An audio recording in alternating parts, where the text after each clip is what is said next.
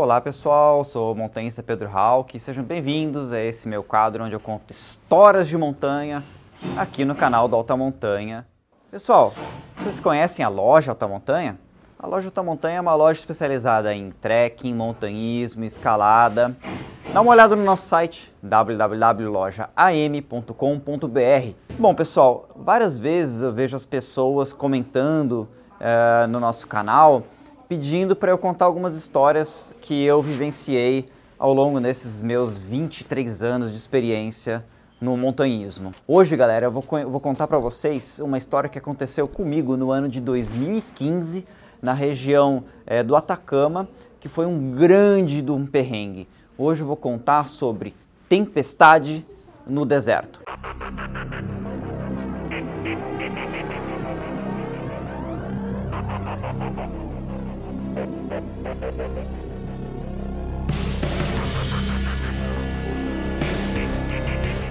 Bom, gente, em março de 2015, é, eu estava num momento da minha vida que eu ficava metade do tempo dividido entre trabalhar aqui na loja e outra metade eu trabalhava nas expedições do Gente de Montanha. E no começo desse ano eu acabei topando é, de trabalhar em algumas é, expedições que foram acontecer na região dos Andes. E uma delas era bem especial para mim, que era uma expedição comercial, né? eu era um dos guias para escalar o Orros del Salado, que é a segunda montanha mais alta dos Andes. Ela tem só 64 metros a menos que a Concagua e é uma montanha bem desafiadora.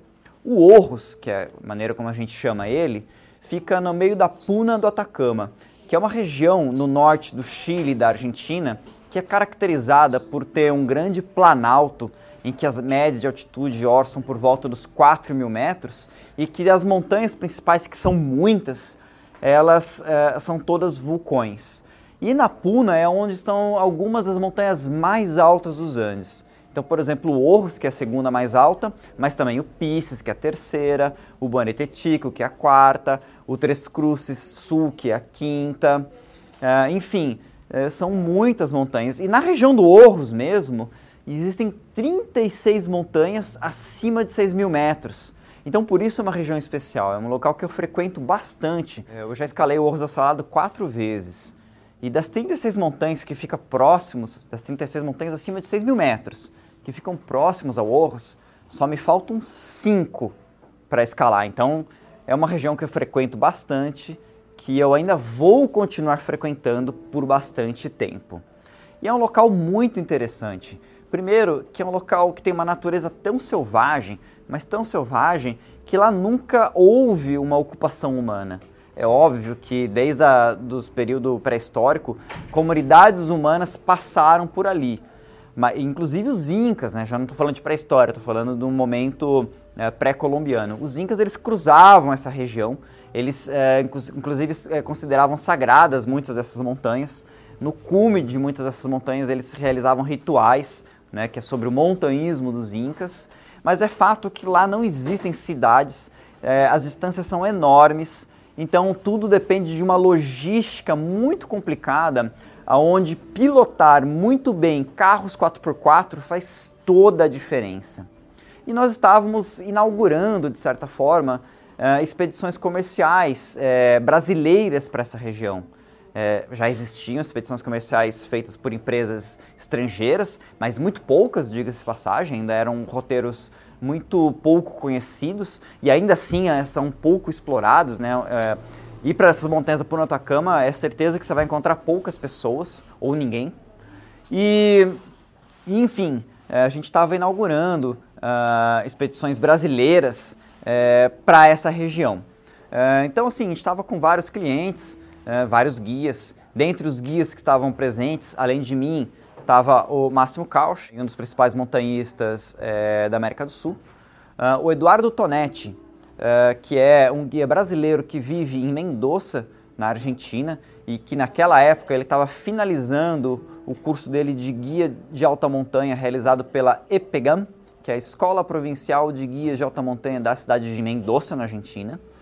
Também estava presente o Javier Cajupan, que era um guia argentino que vivia na Patagônia, que também tem uma história bem interessante. e todos os clientes, né, que agora assim eram tantos que só alguns que eu vou lembrar assim de nome, né, por exemplo o Joair Bertola que foi várias vezes com a gente para a montanha, uh, o Emílio Santiago, é, o, o, a Paulinha Cap, uh, enfim, uh, tava uma galera muito legal lá com a gente, o Alexandre Sanfurgo também que é médico de São Paulo, e tava uma expedição muito muito interessante, muito bacana. Essa expedição, galera, ela começa sempre na cidade de Copiapó, que é uma cidade é, de tamanho médio que fica no norte do Chile, que ela não é conhecida em nada por sua capacidade turística. Na verdade, a cidade de Copiapó é uma cidade que vive em função da mineração. Se você conhece histórias, né, vai lembrar que Copiapó é a cidade onde aconteceu todo aquele drama em 2010 daqueles mineiros que ficaram soterrados numa mina subterrânea e tiveram que ser resgatados por uma sonda. Né? Então a economia mineira lá é muito forte, né? a despeito é, de uma paisagem belíssima e de montanhas maravilhosas que são muito pouco conhecidas ainda. Mas enfim, a gente começa a expedição em Copiapó e a gente é, vai subindo com as nossas caminhonetes 4x4 as montanhas aos poucos, estabelecendo acampamentos primeiro em altitudes menos elevadas, como por exemplo na Laguna Santa Rosa, que é uma lagoa salgada, cheia de flamingos, é, que fica a mais ou menos 3.400 metros de altitude. Aí depois a gente sobe para uma outra lagoa, que é a Laguna Verde, que já é 4.300 metros de altitude. Fazemos trekkings em outras montanhas que não tem grande altitude, vamos progredindo uh, uh, aos poucos. A primeira montanha é uma montanha chamada Cerro Siete Hermanas, que tem 4.700. A segunda, a gente chega a 5.500 metros de um vulcão chamado Mulas Muertas. Muertas, né? Que nome sugestivo. E, enfim, depois a gente sobe uma montanha de 6 mil metros baixa, que naquela ocasião nós escalamos o vulcão Vicunhas, que é uma montanha de 6.020 metros de altitude, mais ou menos, mas hoje em dia a gente dá preferência em escalar o, o Nevado São Francisco, que é uma montanha de 6 mil metros com pouca dificuldade técnica, bem interessante para pessoas que estão se iniciando no montanhismo de altitude. É evidente que uma expedição dessas, ela conta com muitas incertezas, principalmente incertezas climáticas, né? Não dá para a gente saber, é, antes de realizar uma expedição, é, qual é a previsão de tempo enquanto a gente for estar lá. Por isso a gente sempre escolhe uma época que a gente acha mais adequada para estar lá nessa região, que é sempre o fim do verão. É, acontece um fenômeno climático nessa região que eles chamam de inverno boliviano. Vocês podem observar que a Bolívia, que fica ao norte da Puna do Atacama, ela fica no meio do caminho entre essa região do Atacama e a bacia amazônica. Durante o período mais quente do verão, que vai do fim de dezembro até o começo de fevereiro, é, as massas de ar úmidas que são formadas na Amazônia, elas conseguem ultrapassar essa barreira orográfica que é os Andes na Bolívia e ela chega com força, às vezes, até na região do Atacama. E a única possibilidade de chover no Atacama é quando ocorre esse fenômeno do chamado inverno boliviano. Aliás, diga-se passagem, é bem interessante, né? Eles falarem inverno, sendo que é um fenômeno que acontece no verão. Só que acontece que, é, mesmo sendo verão, como as massas de ar úmida elas chegam nessa região e provocam é, muitas nuvens e nevascas, você forma um tipo de ambiente, um tipo de clima uh, de inverno, mas na verdade está no verão. Então, nessas regiões de latitudes mais baixas, as pessoas confundem inverno com verão, pois elas sempre eh, lembram uh, as épocas do ano de acordo com a temperatura e não de acordo com a época do ano. Mas enfim, voltando para a nossa história, a gente pegou algumas nevascas de fato, né? ou seja, uh, essas nevascas, quando elas são formadas por ascensão do ar úmido das regi regiões adjacentes, elas não são muito preocupantes, né? porque simplesmente você teve formação de nuvens, e aí quando você tem a, essa formação de nuvens, as nuvens ficam muito mais densas, você tem as famosas pancadas de chuvas à tarde, que você vê na previsão de tempo no jornal todo dia, na TV. É, em montanha, inclusive, é, como isso é um fenômeno comum, é, a gente sempre escolhe, é, sempre opta como estratégia subir as montanhas de madrugada, de forma que a gente chegue na, no, no cume de manhã cedo e volta para o último acampamento é, antes que essas formações se formem. O problema, galera, é quando essas nuvens não são por um fenômeno convectivo, ou seja, não ocorrem quando você tem aquecimento local e formação de nuvens, mas sim ocorrem por movimentação de massas de ar, porque as massas de ar elas são muito maiores e a capacidade de chuva e de neve, se você está na montanha, é bem maior se uma massa de ar ela traz muita umidade, como é o caso das massas de ar amazônica. As massas de ar amazônica elas têm como característica alta temperatura e muita, mas muita umidade. E nas montanhas a gente sabe que a gente tem o que? Baixa temperatura. E quando você sobe a montanha, você tem um fenômeno orográfico e tudo aquilo que pesa mais na atmosfera, dentre eles água, ela tende a se precipitar. Outra coisa é a própria é, oxigênio. Por isso que nas montanhas tem menos oxigênio e você precisa se aclimatar. Mas enfim, a gente já se acostumou com a altitude e chegou o momento de ir para o cume da montanha. É, nessa época, uh, a gente ainda não dominava tanto a paisagem da Puna como a gente domina hoje. Lá na região do Orros da Salado é uma região que tem refúgios de montanha. Claro que não é nada parecido com os refúgios que a gente tem na Europa, né, que são refúgios super luxuosos. Os refúgios do Orros da Salado são containers. Eles são bem humildes e não tem muita estrutura. O refúgio mais alto do Orros del Salado é o refúgio Terros. Ele fica numa altitude de 5.900 metros de altitude. Apesar disso, quando ele foi instalado, foi construída uma estrada e ele foi puxado com trenós que ficava na sua base com tratores de esteira superpotentes. Enfim, é, essa estrada que foi construída para levar o refúgio Terros a 5.900 metros, que foi algo que aconteceu na década de 80, hoje ela está bem deteriorada e não é nada fácil conseguir subir um trecho que tem muita areia e é muito inclinado. Você tem que ser, além de ser muito bom na direção 4x4, seu carro tem que estar com pelo menos um pneu especial para você conseguir fazer isso. Então, diante dessa dificuldade, a gente escolheu deixar nossos carros a 5.500 metros de altitude no refúgio Atacama e partir a pé até o refúgio Terros, carregando nossos equipamentos de altitude, é, cordas para fixar o trecho mais técnico da escalada do Orros, uh, comida, uh, saco de dormir e todas as tralhas que a gente precisa quando a gente vai fazer um cume de grande altitude. É óbvio que fomos bem carregados com peso e essa ascensão, por mais que não seja tão longa e tão distante, ela né, custou um, um tempo, né? E também custou, infelizmente, as costas do Máximo, que naquela época ele estava sofrendo com muitas dores na coluna. Então o Max, por prudência, ele acabou ficando é, no Refúgio Terros, enquanto eu, junto com os outros guias, fomos com todos os clientes até o cume. Bom, a escalada, galera, é uma escalada uh, muito forte fisicamente, né? Uh, infelizmente não foram todos que acabaram uh, chegando ao cume, algumas pessoas tiveram que descer antes, chegaram em segurança ali junto com alguns guias até o refúgio, e eu fui uma das pessoas que fiz cume na montanha. Uh, no fim, a gente voltou para o Refúgio Terros, né, feliz da vida com aquele sucesso de ter feito cume na montanha. É realmente uma experiência espetacular. Né? Você fica muito feliz em conquistar uh, uh, uma montanha dessas. realmente é algo que você nunca vai esquecer na sua vida. Né? E todo mundo lá com um sorriso né, de orelha a orelha. Quando a gente chega lá no cume, o Max está todo rabugento.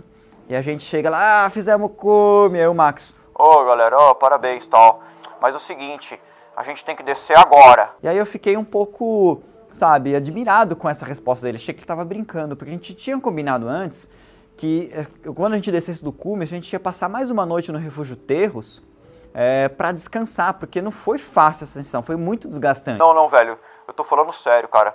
Vamos ter que descer, porque eu recebi um alerta meteorológico é, no nosso telefone via satélite. Quando a gente escala essas montanhas, a gente sempre leva um telefone via satélite.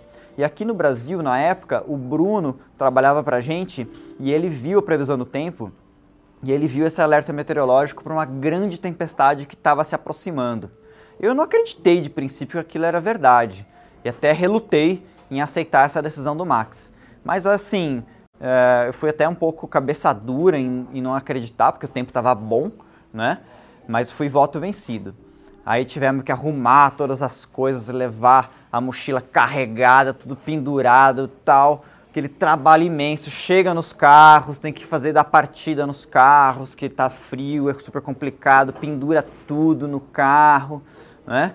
E aí depois a gente acabou partindo uh, bem tarde da noite, né? Porque demorou para a gente conseguir arrumar todas aquelas tralhas, todas aquelas coisas. E a gente foi chegar em Copiapó somente às quatro e meia da manhã. Né? Felizmente conseguimos ligar o telefone satélite, pedimos umas pizzas e aí pelo menos tivemos uma, alguma coisa para comer e foi comemorado assim comendo pizza mesmo fria no saguão do hotel. Mas beleza, o que valeu mesmo foi essa experiência de ter feito o cume e ter sido ter guiado uma expedição em sucesso numa montanha tão incrível como é o Orros. Evidentemente que no dia seguinte a gente acordou tarde, eu olhei para fora, como sempre no deserto, céu azul, calor, afinal era março, né? E aí com os clientes a gente foi comemorar, uh, fomos no restaurante, comemos um monte. Aí depois do restaurante a gente passou num supermercado. E o Chile é um país legal porque é, vinho custa mais barato do que Coca-Cola. Então a gente passou no mercado, compramos um monte de vinho, compramos um monte de Doritos, compramos um monte de porcaria e a gente ficou comemorando no hotel. E esse hotel que a gente fica lá em Copiapó é um hotel muito bacana, a gente tem uma ótima relação com o dono. E, e o legal desse hotel é que os quartos, na frente deles, ele tem uma varandinha com uma mesa e a gente ficou ali o fim de tarde inteiro e à noite tomando vinho, comemorando, né? Como se nada tivesse acontecendo. Quando era mais ou menos umas 10 da noite, meia-noite, nem lembro exatamente o horário, eu fui para o meu quarto é, dormir e eu lembro de ter sentido uma gota na minha testa, uma gota de água. Bom, eu moro em Curitiba, é, chuva é algo que tem quase todos os dias. Só que eu não me liguei que chuva no deserto não é uma coisa comum. A gente foi dormir. No dia seguinte, é, a gente estava num quarto triplo, eu, o Max e o Edu. O Edu acordou, foi no banheiro, ele olhou pela janela, deu uma olhada lá dentro, eu só vi ele falando: Mamacita! O Edu tem dessas, às vezes ele mistura português com espanhol, né? Brasileiro que mora na Argentina é assim. Aí eu falei: O que, que aconteceu, Edu? Ele: Vem aqui ver, cara, vem aqui! Quando eu olho para fora na rua, a rua tinha virado um rio. Só que um rio barrento, né? Parecia o rio do comercial do Todinho. Galera, aquilo provocou arrepios. Falei, meu Deus do céu, o que está acontecendo? Cara, simplesmente tinha é, nevado muito lá na montanha. Essa neve que caiu em peso na montanha demorou um dia para derreter. E quando ela derreteu, toda essa neve foi cair na, na, na calha dos rios. E aquela região toda ela é um grande anfiteatro. Em to todas as drenagens dos rios intermitentes, porque são rios que não têm curso d'água é, perenes, é, lá tudo encheu de água e aquilo lá tudo se canalizou para um único rio, que é o rio Copiapó, que passa pelo centro da cidade. Quando é essa água imensa ela chegou na planície, essa água se espraiou e então ela tomou conta de toda a cidade. E não era uma simples é, enchente, era uma enchente com muita, mas muita lama. E a gente estava previsto para voar embora para o Brasil naquele dia. Só que não demorou algumas horas, a energia elétrica caiu, porque todas as subestações de energia elétrica foram tomadas por água, e então começou a ter vários problemas da infraestrutura energética. A internet caiu, porque as antenas de, de uh, internet via celular elas foram inundadas, aí ficaram sem energia, aí acaba o no break, enfim, ficamos sem comunicação, ficamos sem energia elétrica e também a gente só tinha água que estava na caixa d'água do hotel, porque o sistema de água da cidade foi contaminado com a água da, da, da enchente. E aí então a gente estava numa situação bem complicada. A nossa sorte é que a gente tinha comprado muita biscoito, muito uh, salgadinho, é uma chips para ficar bebendo e beber morando a noite inteira. E é isso foi o que a gente conseguiu se alimentar. Né? Fora isso, o próprio dono do hotel acabou ajudando a gente, fazendo algumas macarronadas com o que tinha né, de comida no, lá no hotel, assim, macarrão alho e óleo, para a gente não passar fome. E a gente ligava para a embaixada, etc, e não tinha o que fazer. Né? Realmente a gente tinha que esperar a enchente baixar. E quando a enchente baixou, as coisas não se solucionaram, porque ao invés de a gente ter aquela água toda, a gente ficou com muita lama e os carros não conseguiam andar. Aí é que entrou nosso, nossa experiência em dirigir carros 4x4. Ainda bem que a gente estava no Orros da Salada, né? Então a gente tinha ganhado bastante experiência em pilotar 4x4. Então, pilotando os 4x4 e, e, e fazendo uh, uh, sistemas de reboque, uh, colocando calço nos pneus, sabe, fazendo todas as gambiarras de 4x4 que é possível fazer, a gente conseguiu sair da cidade e levar todo mundo até o aeroporto um por um. Depois que a gente fez isso, eu acabei engatando a minha reduzida, né? E aí consegui é, sair de Copiapó e, e ir embora para casa, né? Galera, aquela enchente de 2015 no norte do Chile foi uma das piores da história do Chile. Foi algo catastrófico, muitas pessoas perderam vida.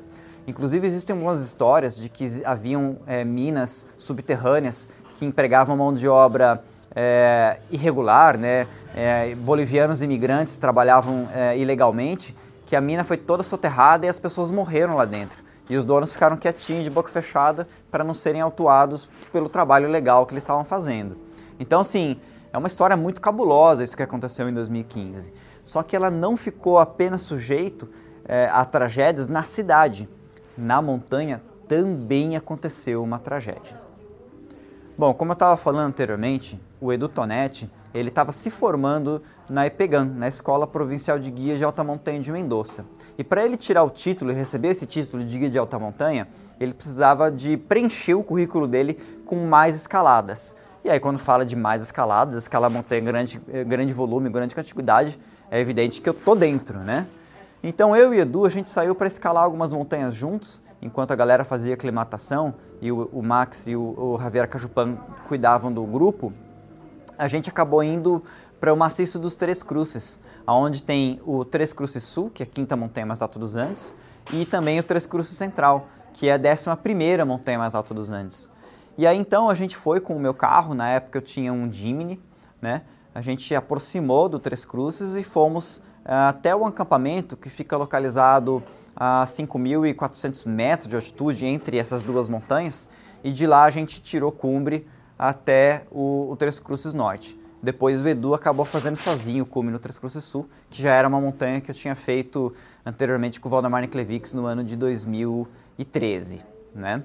E aí então com isso o Edu conseguiu preencher o currículo dele, né, e outras escaladas, tudo mais, e a gente ficou super feliz. Só que olha só, galera, meses mais tarde a gente descobriu que aquele local que a gente tinha acampado no, no, nos Três Cruzes, aquele cola, mais ou menos 5.300 metros de altitude, logo depois que a gente desceu e deu continuidade à nossa expedição ao do Salado, teve um montanhista indiano chamado Ali Mastan Babu que foi caminhando até esse local porque ele queria escalar essas duas montanhas.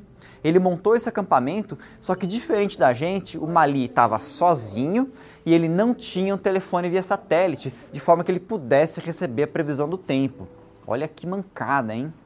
O Mali, ele foi fustigado por essa tempestade. A barraca dele quebrou todas as varetas e ela foi rasgada pela força destrutiva dos ventos. O Mali ele ficou exposto à tempestade e ele começou a congelar. O Mali foi encontrado morto dentro do saco de dormir, já sem luva, já tirando a jaqueta, é, mais de 15 dias depois, que foi o tempo que demorou para os resgatistas conseguirem chegar lá para ver como que ele estava.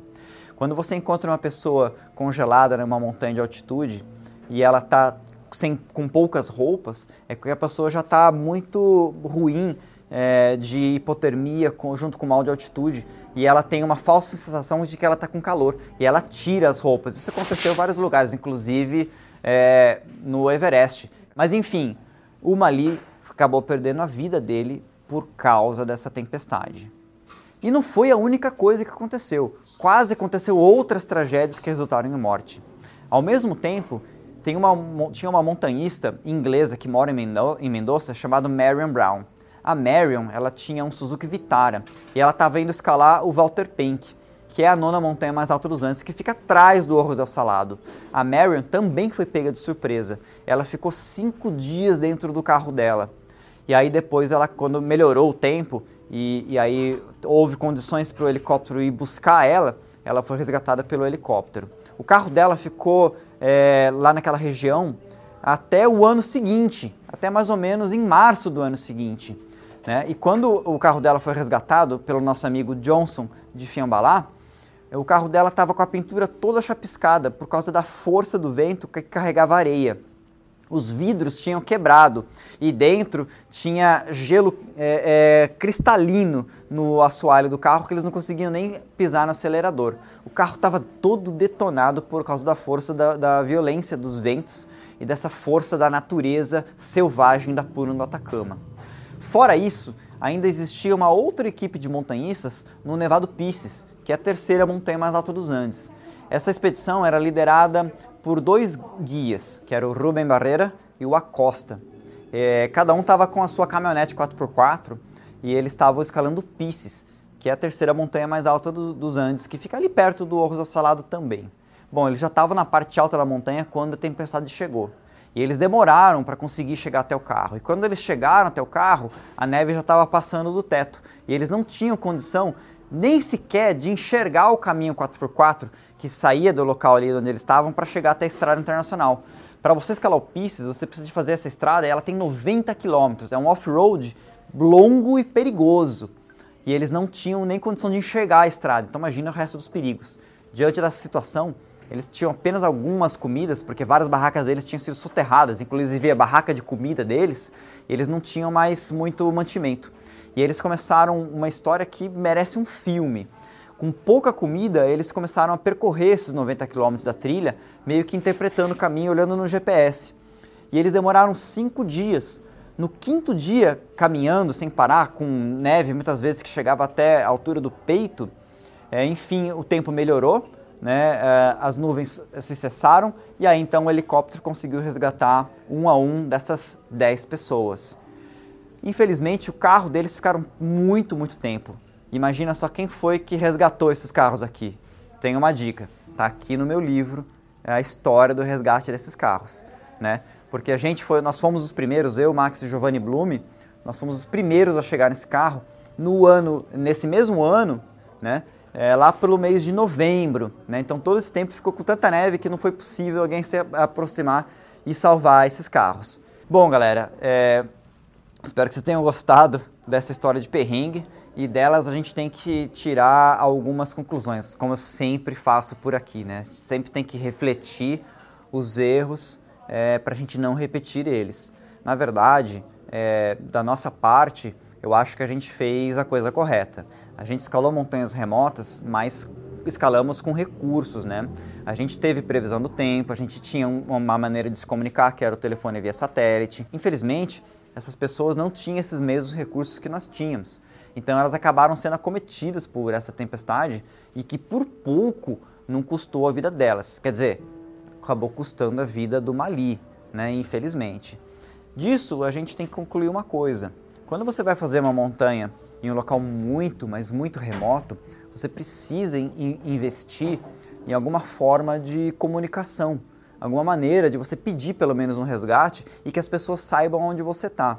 Hoje em dia, felizmente, a gente consegue ter esses serviços e eles são até de certa forma disponíveis para a gente sem que custe um preço muito absurdo, né? Então aqui no Brasil a gente tem, por exemplo, os dispositivos de rastreamento pessoal Spot e evidentemente, né, uma coisa a mais que é um pouco mais cara, que tem um preço altíssimo de sua utilização, são telefones via satélite. Mas eu acho que se você já tiver um Spot, que ele vai dizer é, para uma pessoa de confiança ou para uma equipe de resgate aonde você está, as coisas já facilitam bastante. E de repente, né, uh, o Mali ele poderia ter pedido socorro e ter alguma maneira de alguém poder resgatar ele lá, mesmo que fosse uma coisa bem, bem perigosa. Na verdade, o Mali, infelizmente, foi a pessoa que uh, esteve submetida às piores condições e, infelizmente, ele acabou falecendo.